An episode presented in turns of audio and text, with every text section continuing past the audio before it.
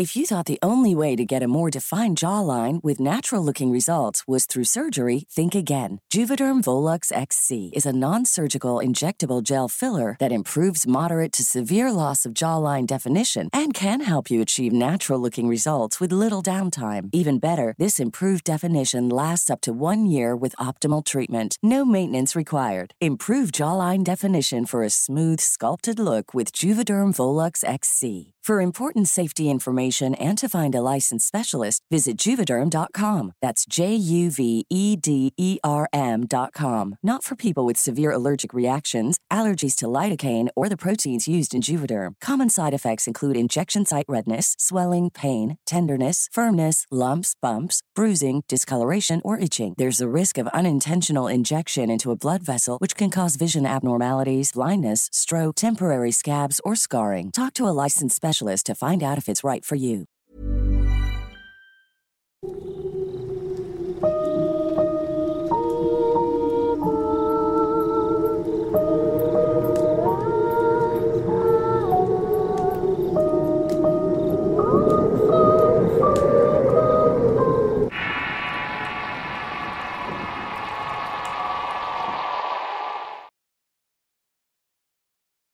La bruja de la chinampa. Historia basada en sucesos reales. Escrito y adaptado por Eduardo Liñán para relatos de horror. Mi abuelo había llegado al final de su vida y un día simplemente dejó de caminar para quedar postrado en cama. Sus viejas piernas habían perdido la fuerza de antaño. No obstante, su mente seguía lúcida, reconocía a todos y aunque no veía muy bien, siempre tenía una sonrisa y una historia que contar a sus nietos y bisnietos que lo frecuentaban mucho. En ese tiempo vivíamos en una colonia popular en Milpa Alta, en la Ciudad de México. Mi abuelo durante su niñez creció en un barrio de Xochimilco donde su padre era chinampero. También era comerciante de legumbres que vendía en tiendas de raya a lo largo del canal. Su familia estaba compuesta de su padre y seis hermanos, siendo el menor de estos. Por lo que siempre lo cuidaban todos para que no se metieran problemas o no anduviera solo por las calles. Vivía en una casa que su padre había construido con troncos de aguejotes y techos de zacate que muchas veces se le filtraba el agua de la lluvia. Eran felices aun con sus limitaciones y la vida en la chinampa y los canales era pasible hasta que estalló la revolución y con ello la llegada de los soldados de diferentes bandos, los cuales rompieron la tranquilidad del lugar con fuego y sangre. El abuelo contaba que su padre, mi bisabuelo en su juventud, había sido soldado rebelde en la revolución de Tustepec al mando de Fidencio Hernández. Después de una batalla en Acatzingo perdió un par de dedos y supo que apoyar al bando del llamado buen gobierno no era algo bueno que hacer en lo que le restaba de vida, por lo que siempre estuvo del lado de los llamados alzados. En su mayoría zapatistas que llegaban a las inmediaciones y tenían encarnizados combates con tropas carrancistas. Irónicamente eran formadas en la mayoría por indígenas que bajo la promesa de salarios y tierras llegaban de otras regiones del país al mando de militares estudiados pero eran hombres pocos justos que no dudaban en acabar a familias bajo sospecha de apoyar a los insurrectos. Ese era el caso del bisabuelo que a pesar del peligro que corría su mujer e hijos no dudaban en ayudar a los alzados. Sus hijos mayores eran incluso espías y mensajeros de los revolucionarios, además de darles alimentos o esconder parque en las milpas, cajas de balas que robaban de los fortines de las carrancitas cuando se descuidaban. El dinero en oro era lo más valioso que la lealtad a un gobierno que constantemente cambiaba de figura. Sucedía cierta noche que el bisabuelo regresaba en su canoa por el canal. Le había llevado un recado un capitán zapatista que era su amigo. Él estaba al mando de unas tropas que pronto entrarían a la Ciudad de México por Xochimilco. Apenas llegó el embarcadero que para su mala suerte fue descubierto por un soldado carrancista de aspecto fiero que lo confrontó. Los chinamperos no podían andar de noche por los canales bajo pena de ser arrestados o fusilados. El soldado lo acusó de ser un espía de los zapatistas además de alzado por lo que amenazando con fusilarlo, comenzó a golpearlo a culatazos para que revelara dónde se escondían los rebeldes. En medio de gritos e insultos le apuntó con su carabina para que se bajara de la canoa. Lo iba a llevar a donde estaban encuartelados con los demás soldados para iniciar un interrogatorio, el cual no era más que un simple entretenimiento para estos. No había caminado ni tres pasos cuando el soldado poseído por el coraje de ver que el bisabuelo no se inmutaba o bajaba la cabeza comenzó a golpearlo tirándolo al piso. Le dio patadas con la intención de acabarlo en ese momento. Ante la mirada atónita e imponente de varios pobladores que veían desde las casas lo que estaba pasando, el carrancilta estuvo a punto de descargar su pistola en la humanidad de este hombre cuando de la oscuridad de la calle surgió la figura de una menuda mujer indígena de baja estatura con el cabello cano y pajoso. Estaba descalza y vestida con una percudida vestimenta más agua que había perdido su brillo y color de antaño. De inmediato encaró al soldado hablándole en su lengua la cual no había entendido. Al momento de querer asaltarle un culatazo a la mujer, esta vistiéndole los ojos lanzó unas palabras que le hicieron quedarse petrificado y con unos ojos abiertos que no daban crédito a lo que estaba pasando. El soldado simplemente dejó su postura amenazante para decirles que se largaran de allí o los fusilaría. No dijo más y se fue caminando sin voltear perdiéndose entre las calles oscuras. La mujer al ver al hombre maltrecho no dudó en ayudarlo y llevarlo a su jacal no muy lejos de allí. La casita estaba hecha de palos y de techo de zacate que se levantaba a la orilla de una laguna. Apenas al entrar se quedó asombrado de ver todas las cosas extrañas que había en su interior que le indicó que la anciana era una curandera o bruja en el peor de los casos. Pero la misma le había ayudado y no quiso ser grosero o marcharse. La mujer de inmediato le dio de beber un té de hierbas amargas para quitarle el dolor.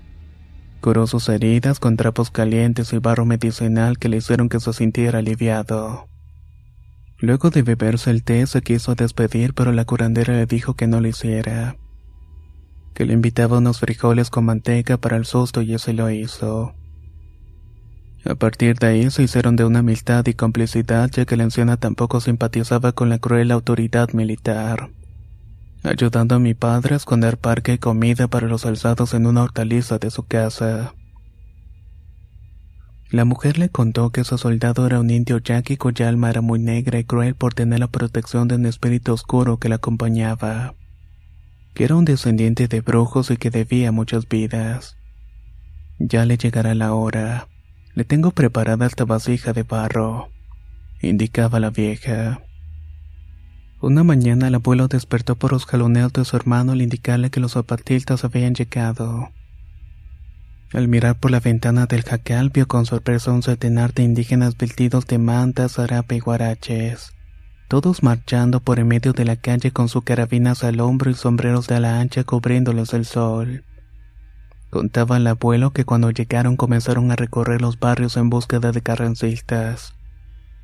Estos cuando los veían correr se escondían detrás de las bardas y los chilayos que rodeaban las casas.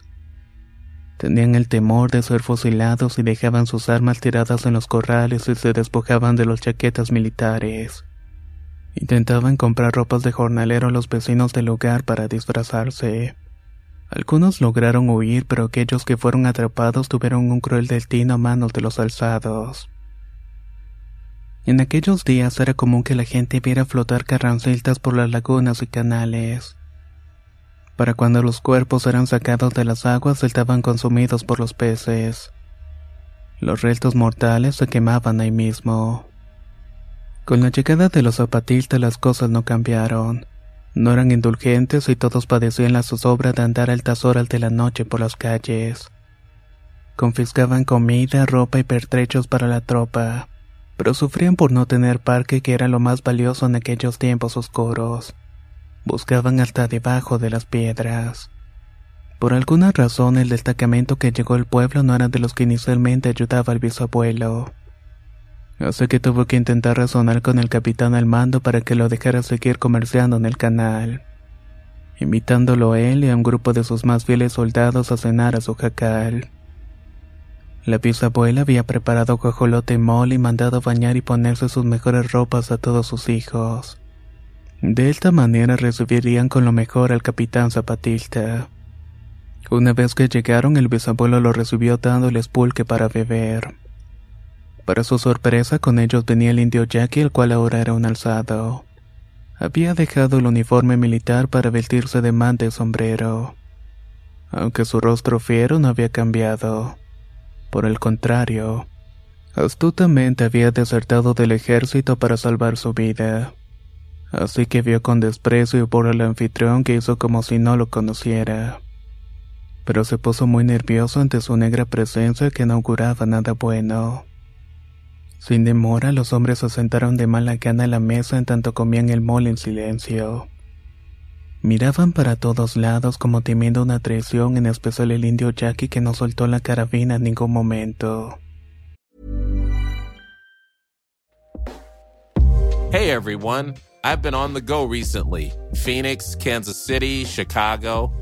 If you're like me and have a home but aren't always at home, you have an Airbnb. Hosting your home or a spare room is a very practical side hustle. If you live in a big game town, you can Airbnb your place for fans to stay in. Your home might be worth more than you think. Find out how much at airbnb.com/slash host. Quality sleep is essential for boosting energy, recovery, and well-being. So, take your sleep to the next level with Sleep Number. With a Sleep Number smart bed, you can individualize your comfort level and enjoy a better sleep night after night. JD Power ranks Sleep Number number 1 in customer satisfaction with mattresses purchased in-store. And now the Queen Sleep Number C4 smart bed is only $1,599, a saving of $300 only for a limited time.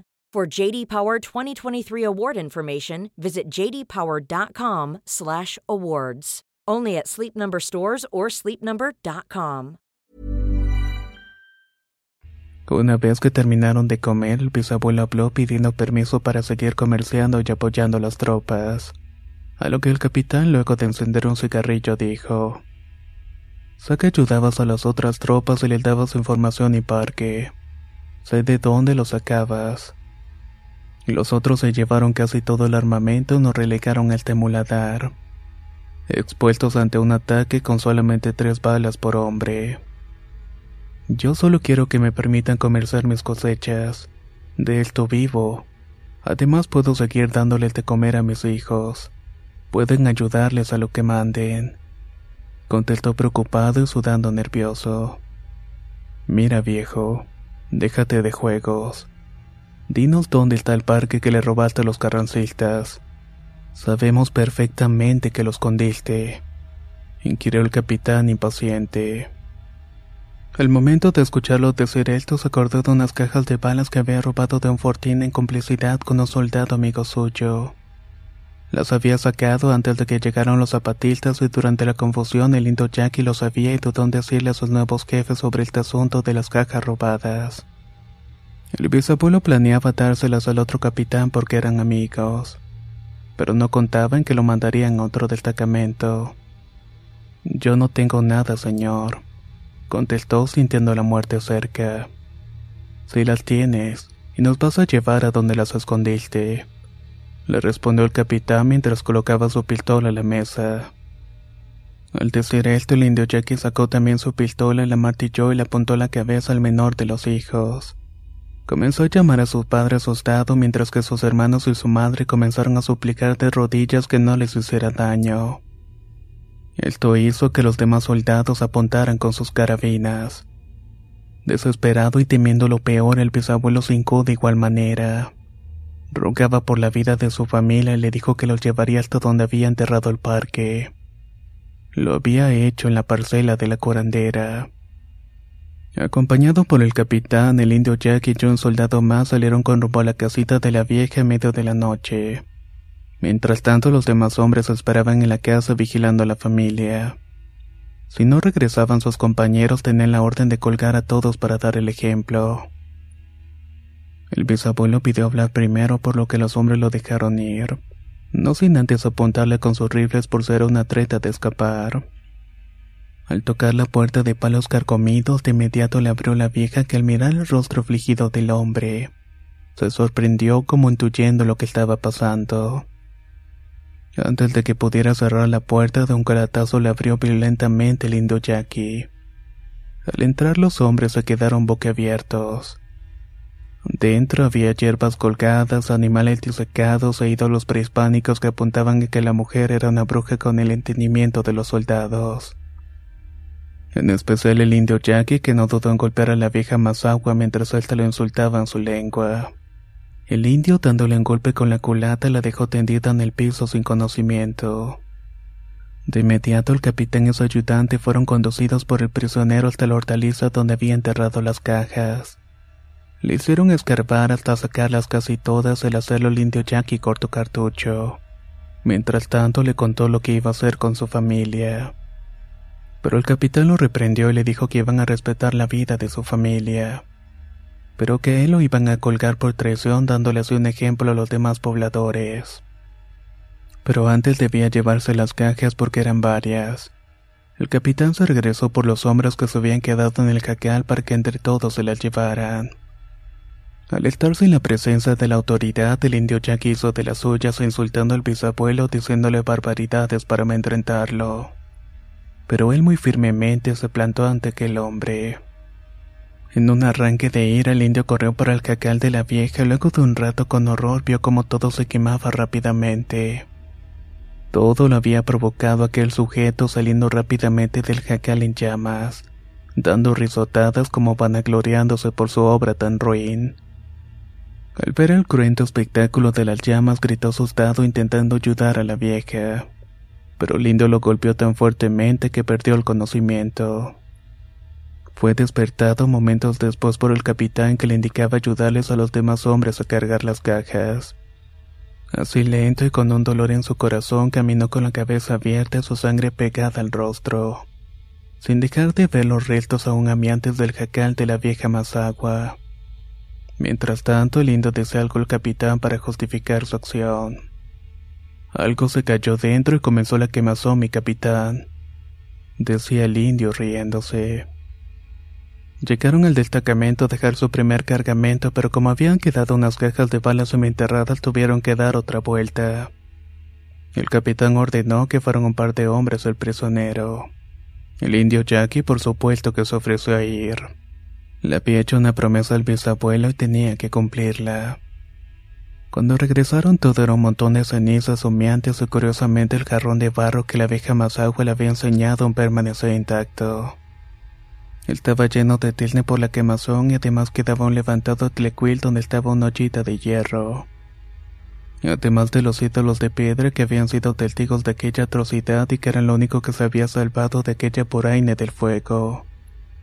Aún faltaban unas horas para amanecer y el canto de los gallos empezaba a escuchar a lo lejos. Las antorchas que habían colocado los soldados para iluminar el huerto permanecían encendidas, aunque las llamas se iban atenuando cada vez más y más.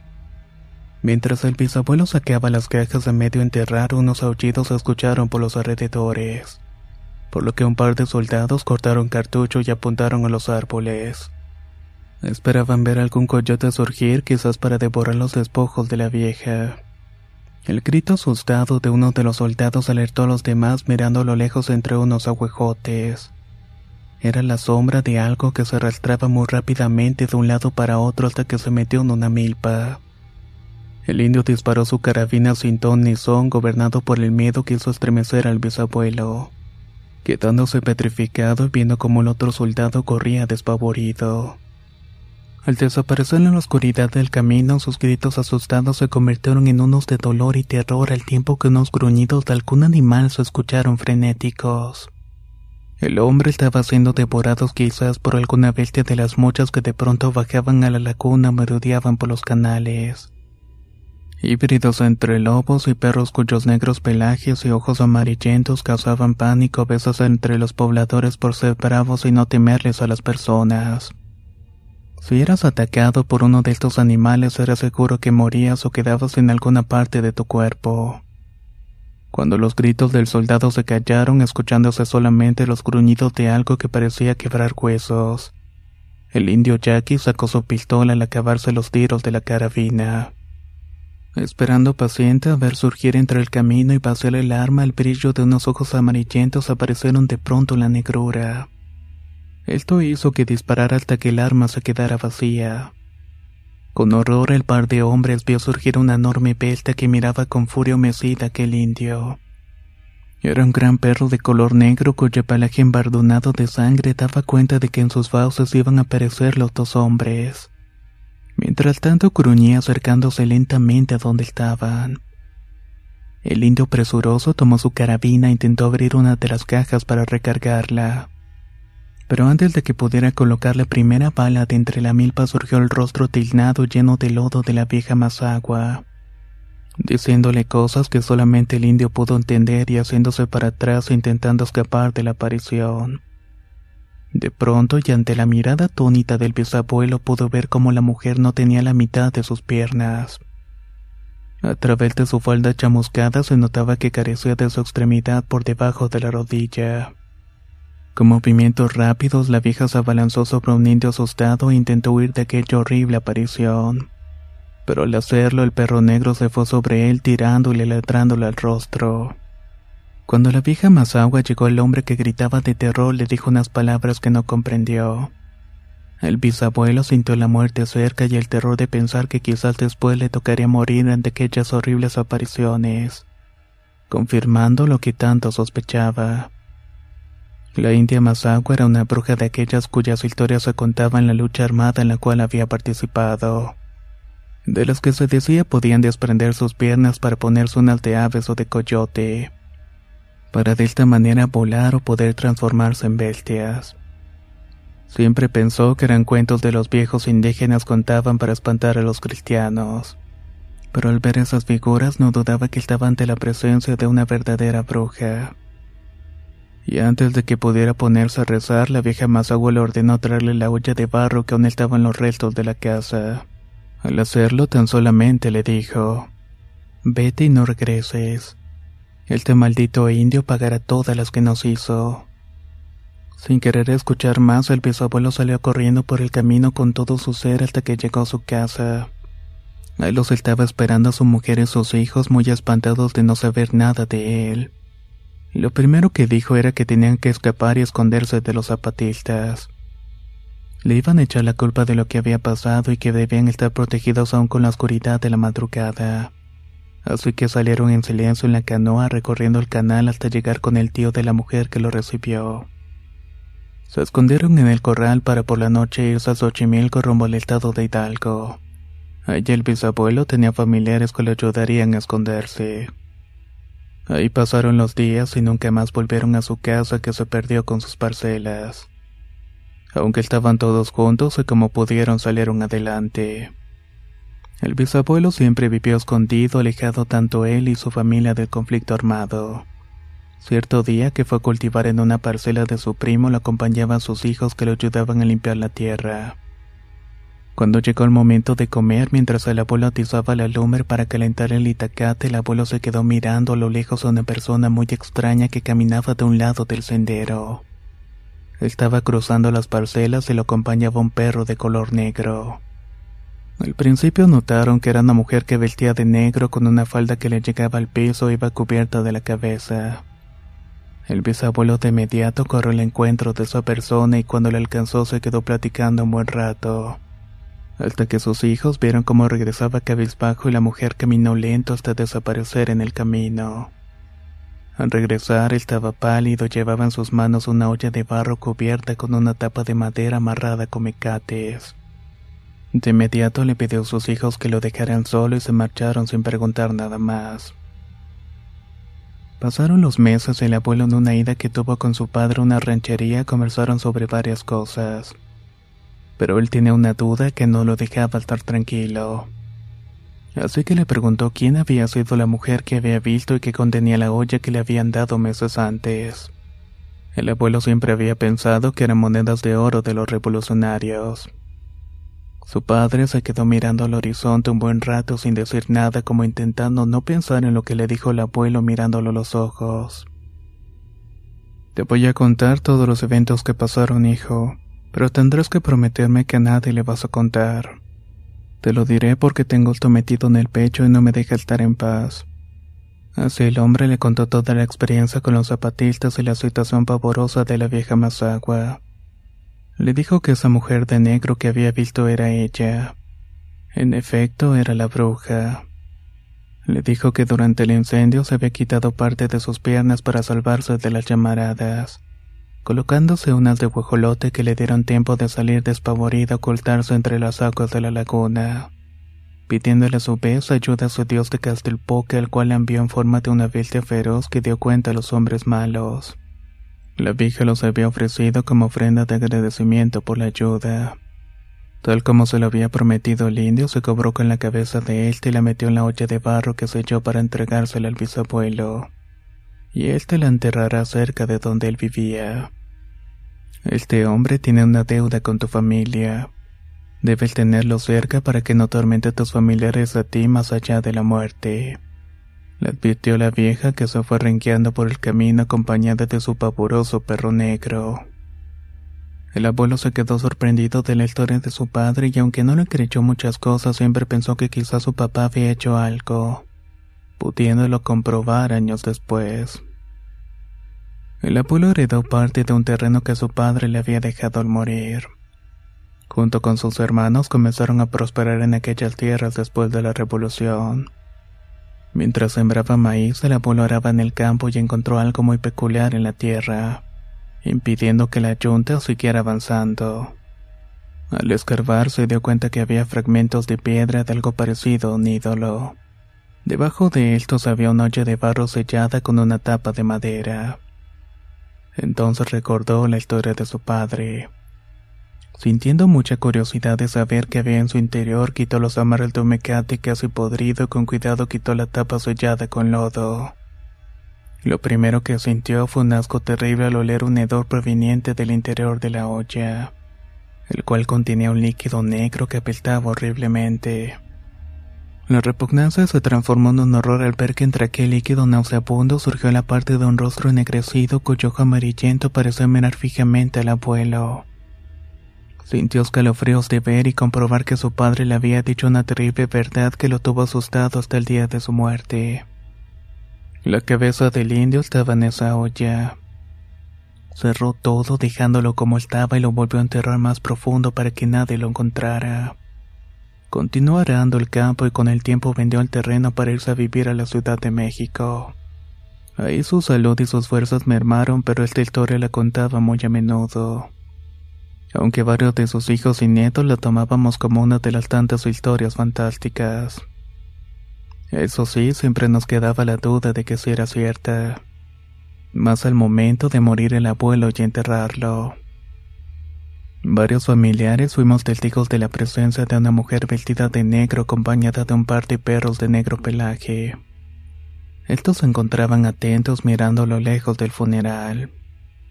Pura sugestión quizás y probablemente no lo sepa. Y espero nunca enterarme.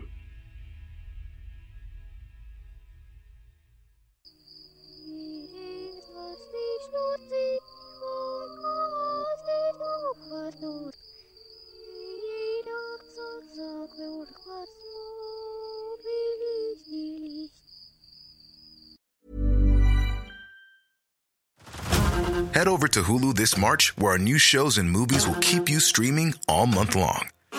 Catch the award winning movie Poor Things, starring Emma Stone, Mark Ruffalo, and Willem Dafoe. Check out the new documentary, Freaknik The Wildest Party Never Told, about the iconic Atlanta Street Party. And don't miss FX's Shogun, a reimagining of the epic tale, starring Anna Sawai. So, what are you waiting for? Go stream something new on Hulu.